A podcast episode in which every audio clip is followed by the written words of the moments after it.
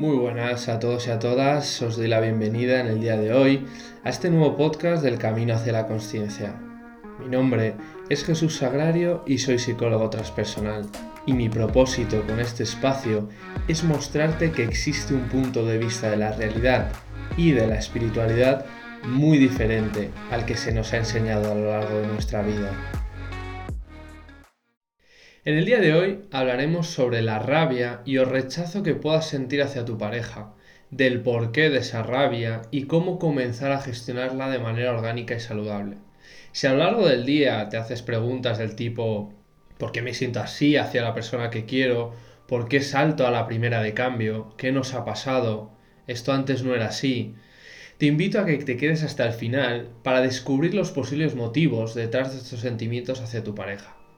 Y si te quedas hasta el final, compartiré contigo unas cuantas claves para mejorar la comunicación y gestionar las emociones que surgen a raíz del conflicto.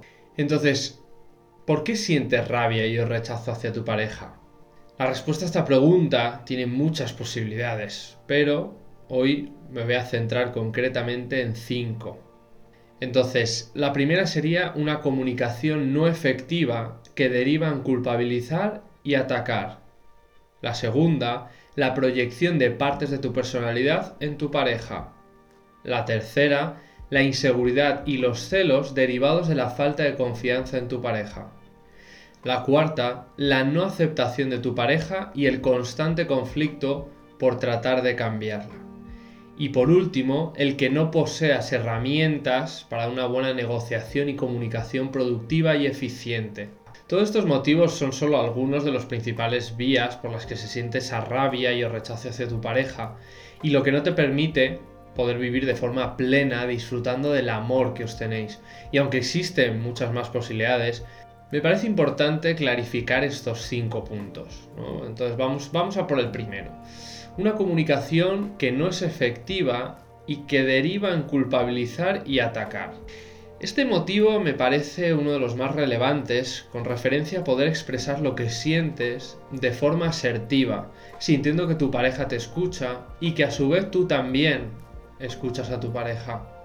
¿Cuántas veces has intentado comunicarle a tu pareja cómo te hacía sentir y has acabado elevando el tono de voz, culpabilizándote, sintiéndote incomprendido o incomprendida?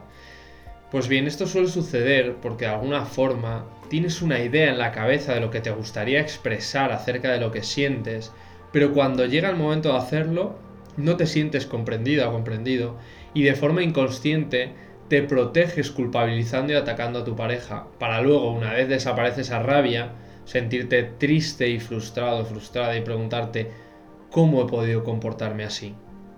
Entonces, para poder expresar lo que llevas dentro y que la otra persona te escuche, es necesario que lo hagas de forma que puedas gestionar esa rabia que late dentro de ti y que muchas veces te juega una mala pasada. Entonces, antes de dirigirte a hablar con tu pareja sobre algo que te preocupa, algo que te gustaría cambiar en vuestras dinámicas, algo que simplemente querrías comentar, es importante que hagas un ejercicio de stop, un ejercicio para parar y simplemente sentir esa rabia o sentir lo que estés sintiendo en ese momento, la emoción que sea, tratar de simplemente calmar esa rabia que aparece dentro de ti y una vez has hecho ese pequeño ejercicio acercarte con otra predisposición a comunicar algo desde una vía firme, clara y concisa, pero que no lleve agresividad, que no lleve chantaje emocional, a la conversación con tu pareja. También es vital que previamente repases en tu mente los puntos que te gustaría expresar y de esa forma cuando lo hagas puedes hacerlo de manera más clara. Bueno, habiendo visto la comunicación no efectiva que deriva en culpabilizar y atacar, vamos a pasar a la proyección de esas partes de tu personalidad en tu pareja. Este segundo punto es algo con lo que probablemente, a no ser que hayas escuchado ya el capítulo anterior en donde hablo bastante profundamente sobre el término de la sombra, quizás no estés familiarizado debido a que de esto no se habla con tanta facilidad en el día a día. Entonces, el que tú puedas estar proyectando partes de tu personalidad en el otro y de esa forma se te devuelva una imagen que rechazas, está relacionado directamente con tu sombra interior. Claro, ¿qué es esto de la sombra interna? La sombra interna son todas aquellas partes de tu personalidad que cuando eras pequeño o pequeña decidiste encerrar en una cajita de manera inconsciente porque tu entorno más cercano, es decir, tus figuras de apego, padres, progenitores, cuidadores, censuraban esas partes de tu personalidad por diferentes motivos que, como te digo, puedes encontrar en el capítulo anterior, y ese niño, para que le amasen, decidió, bueno, voy a encerrar esto en esta cajita y simplemente voy a expresar estas otras partes que parece que son las que mis figuras de apego aceptan y por las cuales me dan cariño y me dan amor. Claro, ¿qué ocurre? Que cuando vamos creciendo, esas partes siguen dentro de nosotros y de nosotras en esa pequeña cajita y nos afectan en cómo nos desarrollamos en el mundo y en las cosas que nos suceden. Una forma de poder acercarnos a esas sombras es a través de esa proyección en el otro. Y claro, ¿qué persona, cuando ya somos adultos, tiene una capacidad mayor de proyectarnos de vuelta nuestras sombras, es decir, esas partes de, nuestra personalidad que no aceptamos. Pues nuestra pareja, lógicamente, por el nivel de intimidad y el nivel de convivencia tan estrecho que tenemos y desarrollamos con, estos. Entonces, cuando creemos que el otro nos está tratando de atacar o creemos que no nos está respetando o de alguna forma eh, no nos gustan algunas eh, partes de su personalidad, lo que está sucediendo es que estamos rechazando inconscientemente nuestras partes de, nuestra personalidad que no aceptamos. Entonces, estamos verdaderamente diciéndonos, yo no acepto esta parte de mí, yo rechazo esta parte de mí, yo me culpabilizo, yo me ataco constantemente, etcétera, etcétera, etcétera. Entonces, una posible solución a esta dinámica de proyección principalmente radica en descubrir primero qué sombra interior está siendo proyectada en el otro y después aprender a integrarla de forma que deje de ser proyectada en tu pareja. Es decir, la aceptamos al descubrirla y la amamos también. Y por tanto, de esa forma ponemos fin a ese rechazo y esa rabia que de ello se genera. Vale, pues pasamos a, a la tercera, a la inseguridad y los celos derivados de la falta de confianza en tu pareja. ¿no? Entonces, este es uno de los motivos que más conflictos genera dentro de la pareja y por lo tanto puede que también lo sea en tu caso. Entonces, debido a las inseguridades, a la falta de autoestima, es posible que o bien tengas celos o bien sea tu pareja la persona celosa o ambos, ¿no? o ambas. Claro, otra vez más, eh, cuando somos pequeños y pequeñas se genera una serie de heridas y de inseguridades. Hay un capítulo también que, en el que hablo de todo esto, el, capítulo del trauma infantil, de las heridas, eh, cómo sanarlas, etc. Em, pero bueno, estas heridas al final lo que generan es luego estas consecuencias, es decir, heridas no sanadas que nos generan inseguridades, nos generan un ego que se hace cargo de esas inseguridades a través de reacciones automáticas y normalmente agresivas hacia el mundo exterior y una de las consecuencias directas es el sentir que no somos suficientes para la otra persona, por lo tanto no somos suficientes para nosotros mismos y para el mundo y vivimos con un constante miedo de que el otro se dé cuenta, entre comillas, de lo que nosotros ya intuimos ¿no? ese no ser suficientes, que no es que no lo seamos, sino que creemos que no lo somos, y entonces decimos, claro, y si el otro se da cuenta, me va a abandonar, porque va a encontrar una persona que sí sea suficiente y va a querer irse con, con el otro, ¿no? Con la otra. Por lo tanto, en cualquiera de los dos casos, los celos pueden llegar a generar rechazo y rabia hacia tu pareja y convertirse en una verdadera pesadilla en la que la desconfianza, el sufrimiento, las discusiones y la ansiedad toman el papel protagonista en vuestra relación, dificultando así la comunicación, la confianza y el compromiso que quizás sí que existieron en los inicios de esta relación. Se precisa por tanto un trabajo interior con respecto a la autoestima, a sanar las heridas, a generar confianza en uno mismo para poder reconducir esta relación a buen puerto. Luego, habiendo visto esta causa, ¿no? esta inseguridad, estos celos, vamos a pasar a la no aceptación de la pareja y el constante conflicto por tratar de cambiarla. Entonces, esto es algo que seguro que has escuchado, leído más de una vez en tu vida, ¿no? Acepta a tu pareja tal y como es. Pero la realidad es que esta frase, que tan arraigada está en nuestra sociedad, no es tan sencilla de cumplir. Entonces, debido a esta proyección de tu sombra que realizas sobre tu pareja de manera inconsciente, es probable que haya muchas cosas que no aceptes de él o de ella. Es fundamental que seas consciente de que todo aquello que no aceptas sobre tu pareja es algo que no estás aceptando en ti mismo o en ti misma. Con esto, quiero decir que es importante que comiences a integrar y trabajar sobre tus propias sombras para poder aceptarlas y amarlas, y así poder aceptar y amar a tu pareja tal y como es. ¿Por qué si no habrías elegido a esa persona que te acompaña en tu vida? Fíjate si lo que más te atraía o te gustaba de tu compañero o compañera de vida cuando te enamoraste es aquello que ahora más te irrita o te produce rechazo. Bien, pues visto esta no aceptación de la pareja. Otra vez guiada por la proyección que hacemos en el otro, vamos a pasar a el siguiente motivo de rabia o rechazo hacia la pareja, que es el no poseer herramientas para una negociación productiva y eficiente. Y con esto no me refiero a que tengas que convertirte en negociador de la Policía de Los Ángeles, ni mucho menos, ¿no? Pero sí que veo muy necesario el desarrollar unas buenas estrategias de negociación que os permitan obtener lo que ambos queréis sin tener que entrar en conflicto y que esto vaya desgastando poco a poco la convivencia o la relación. A veces es necesario aprender a ceder, escuchar y llegar a un punto medio en donde los dos os encontréis a gusto y tranquilos con la decisión que habéis tomado.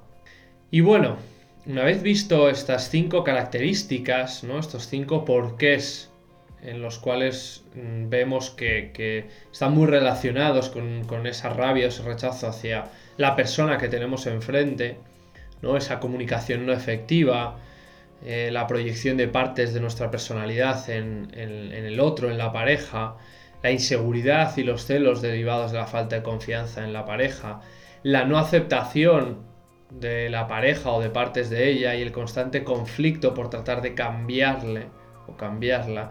Y por último, el no poseer herramientas para una negociación productiva y eficiente. Vamos a pasar a, bueno, lo que os he prometido en un principio, ¿no? Unas cuantas claves y estrategias que te van a ayudar a dejar de sentir esa rabia y el rechazo hacia tu pareja y en esencia hacia ti mismo y hacia ti misma. Entonces, para empezar, vamos a ver unas claves para una buena comunicación y una gestión emocional en pareja. Lo primero y más fundamental es aprender a gestionar la rabia, porque claro, de nada sirve que yo haga un trabajo interior si no soy capaz de gestionar esa emoción que muchas veces me secuestra porque hay, un término en psicología, ¿no? que es el secuestro emocional, que lo que ocurre es que una parte de nuestro cerebro, más emocional, más primitiva, secuestra a la parte más racional y de esa forma hacemos cosas de las cuales luego nos arrepentimos y nos preguntamos, pero ¿cómo he podido llegar yo a decir o hacer esto?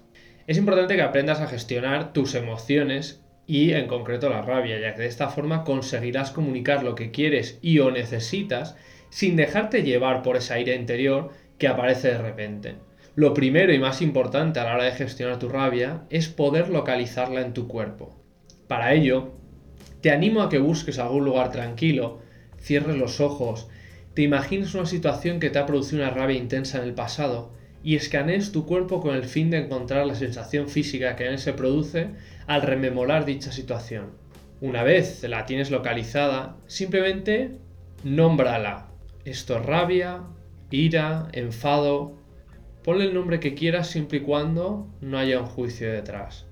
Una vez realizado esto, simplemente interiormente que aceptas esta, esta rabia, concretamente, pero bueno, sea la emoción que sea, para acto seguido observar cómo se va transformando esa sensación física sin rechazarla y sin identificarte con ella. Si la puedes observar, significa que aunque forme parte de ti, no eres tú.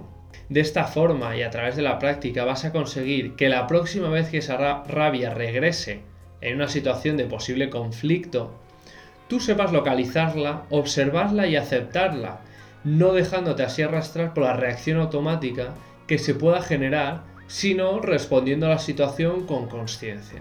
Entonces, una vez visto el cómo vamos a gestionar la rabia, las emociones en general, ¿no? Porque sirve para todas, pero en este concreto la rabia, el enfado, la ira, vamos a pasar a la siguiente clave o estrategia, que es aprender a negociar en pareja de manera efectiva y saludable.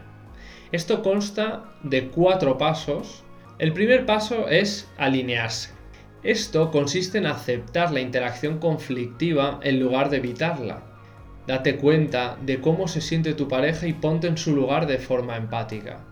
Puedes pedirle que te explique cuál es la situación para poder así entender mejor qué es lo que está sucediendo. Y te voy a poner ejemplos. Me gustaría entender mejor tu punto de vista. Cuéntame más. En tu opinión, ¿qué crees que se debería hacer? ¿Cómo crees que se debería gestionar esta situación? Etcétera. El segundo es coincidir es esencial que puedas descubrir un punto en el que podéis estar de acuerdo para comenzar a moveros en esa dirección. Es decir, con escucha atenta, sin fingir, puedes decir frases como a mí también me preocupa esta situación, yo me sentiría triste o enfadado si me trataran así, la verdad que no había pensado en esto que dices, pero ahora lo integro, puedo reflexionar sobre ello. El tercer paso es reorientar. Es ahora el momento de moverse en la dirección positiva. Ya no jugáis en equipos diferentes. ¿Qué crees que podríamos hacer para resolver esto? ¿Cómo podríamos mejorar la situación? Y por último, resolver. En este último paso es preciso que exploréis las posibles soluciones permanentes o provisionales que vais a implementar desde este mismo momento para generar una convivencia mucho más armoniosa y respetuosa para con el otro y para con vosotros mismos, por supuesto. Bueno, y habiendo llegado ya a este momento, simplemente como en cada capítulo me queda recapitular las ideas principales que, bueno, que hemos tocado a lo largo de, todo este, de todo este capítulo. Lo primero, el darnos cuenta de que sentimos rabia y rechazo hacia nuestra pareja, ¿no? Eso ya es un punto principal. Después hemos visto eh, esas cinco causas o esos cinco porqués por los que de alguna forma eh, podemos sentir esta rabia o rechazo hacia, hacia nuestra pareja. El primero sería una comunicación no efectiva que deriva en culpabilizar y atacar. Segundo, la proyección de partes de tu personalidad en tu pareja, ¿no? La sombra, ese reflejo de esas partes de nosotros mismos que rechazamos desde pequeños, etc. La inseguridad y los celos derivados de la falta de confianza en tu pareja, otra vez más esas heridas no sanadas cuando éramos niños y niñas, esos traumas no resueltos, ¿no? esa sensación de no creer que somos suficientes y que el otro se vaya a dar cuenta. Luego está la no aceptación de tu pareja y el constante conflicto por tratar de cambiarle o cambiarla. Claro, aquí otra vez más, ¿qué no estamos aceptando? No estamos aceptando partes de nosotros que proyectamos en la persona que tenemos enfrente, en este caso nuestra pareja. Entonces rechazamos esas sombras, rechazamos esas partes. Y por último hemos visto el no poseer herramientas para una negociación productiva y eficiente.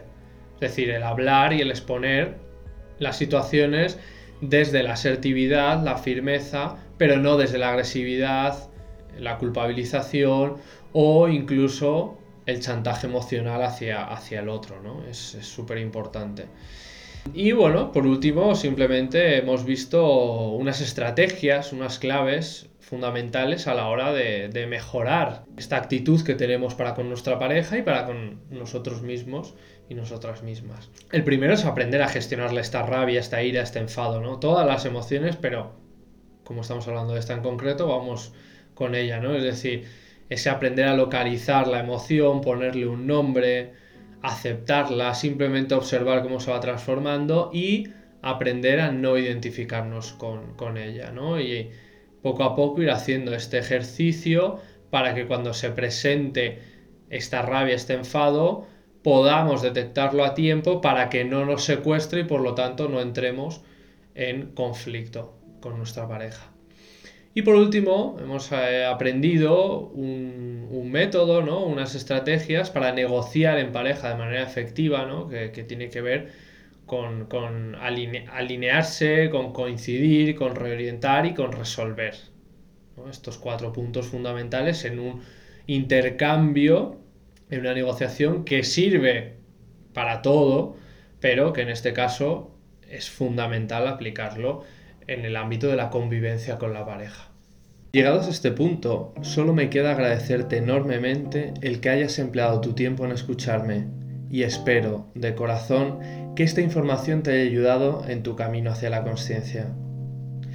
Si te ha gustado el contenido y de alguna forma sientes que te gustaría sanar tus heridas emocionales e integrar estrategias de desarrollo personal y espiritual, te invito a que visites mi página web jpsicólogo.com y que reserves tu primera cita gratuita conmigo, en donde me cuentes cuál es tu situación personal y de esta forma podamos gestionarla de la mejor manera posible.